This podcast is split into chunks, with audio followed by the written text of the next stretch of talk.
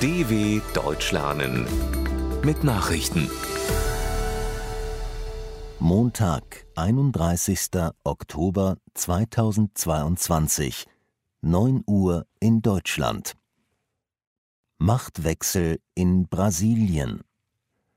Nach einem erbittert geführten Wahlkampf hat der linke Ex-Staatschef Luiz Inácio Lula da Silva die Stichwahl um das Präsidentenamt in Brasilien knapp gewonnen. Er kam auf 50,9 Prozent der Stimmen, wie das Wahlamt in Brasilia bekannt gab. Der rechte Amtsinhaber Jair Bolsonaro erhielt demnach 49,1 Prozent. Lula kündigte an, die verfeindeten Lager in dem südamerikanischen Land miteinander versöhnen zu wollen. Bolsonaro äußerte sich zunächst nicht, allerdings erkannten Verbündete des amtierenden Staatschefs den Sieg Lulas an. Die Stimmung im größten Land Lateinamerikas ist angesichts der großen politischen Differenzen sehr angespannt. Außenministerin Baerbock in Kasachstan. Außenministerin Annalena Baerbock ist in der kasachischen Hauptstadt Astana offiziell empfangen worden.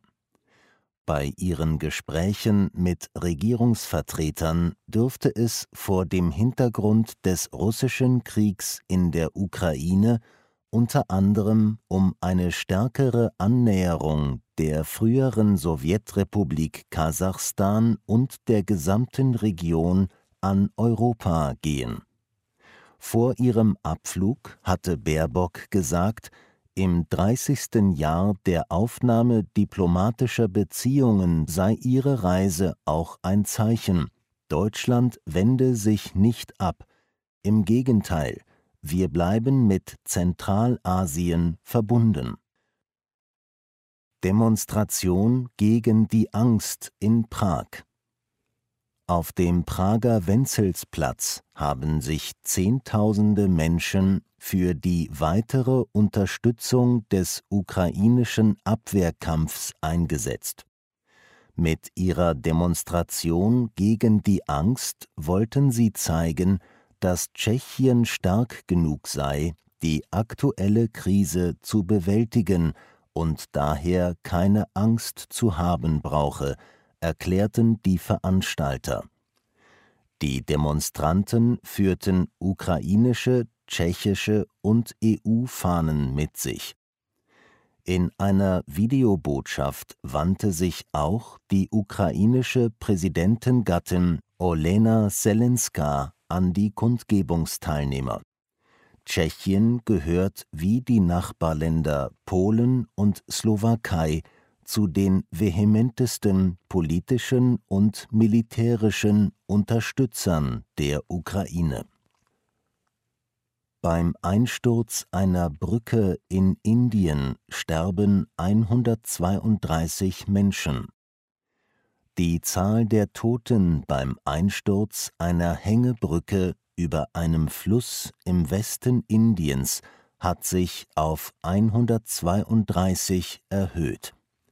Bei dem Unglück in Morbi im Bundesstaat Gujarat sind viele Opfer ins Wasser gefallen.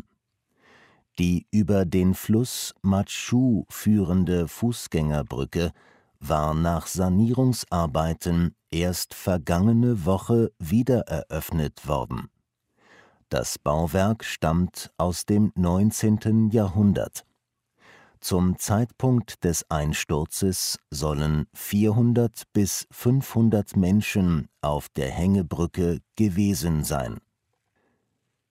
Fremdenfeindlicher Anschlag in Dover bei einem mutmaßlich rassistisch motivierten Anschlag in der südenglischen Hafenstadt Dover sind Brandsätze gegen Räumlichkeiten des Innenministeriums für Migranten geworfen worden. Dabei seien zwei Menschen leicht verletzt worden, teilte die Polizei der Grafschaft Kent mit.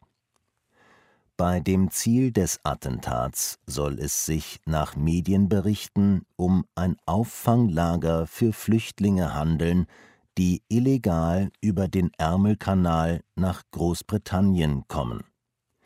Nach Angaben der Polizei wurde der mutmaßliche Täter tot an einer Tankstelle in der Nähe des Tatorts gefunden. Hinweise auf einen Selbstmord wurden bislang nicht offiziell bestätigt.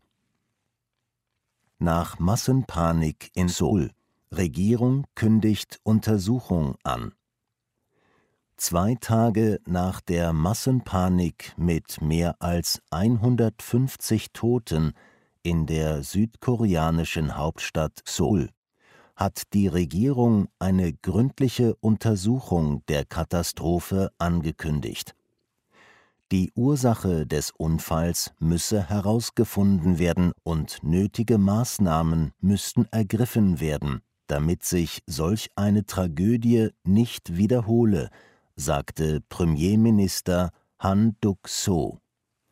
Das Unglück in der Millionenmetropole ereignete sich, als in dem beliebten Ausgehviertel Itaewon Zehntausende Menschen zu Halloween-Feiern zusammengekommen waren. In extremem Gedränge in einer schmalen Seitengasse wurden zahlreiche Menschen eingeklemmt. Viele erstickten oder wurden totgetreten. Soweit die Meldungen von Montag, dem 31.10.2022. dw.com/langsame Nachrichten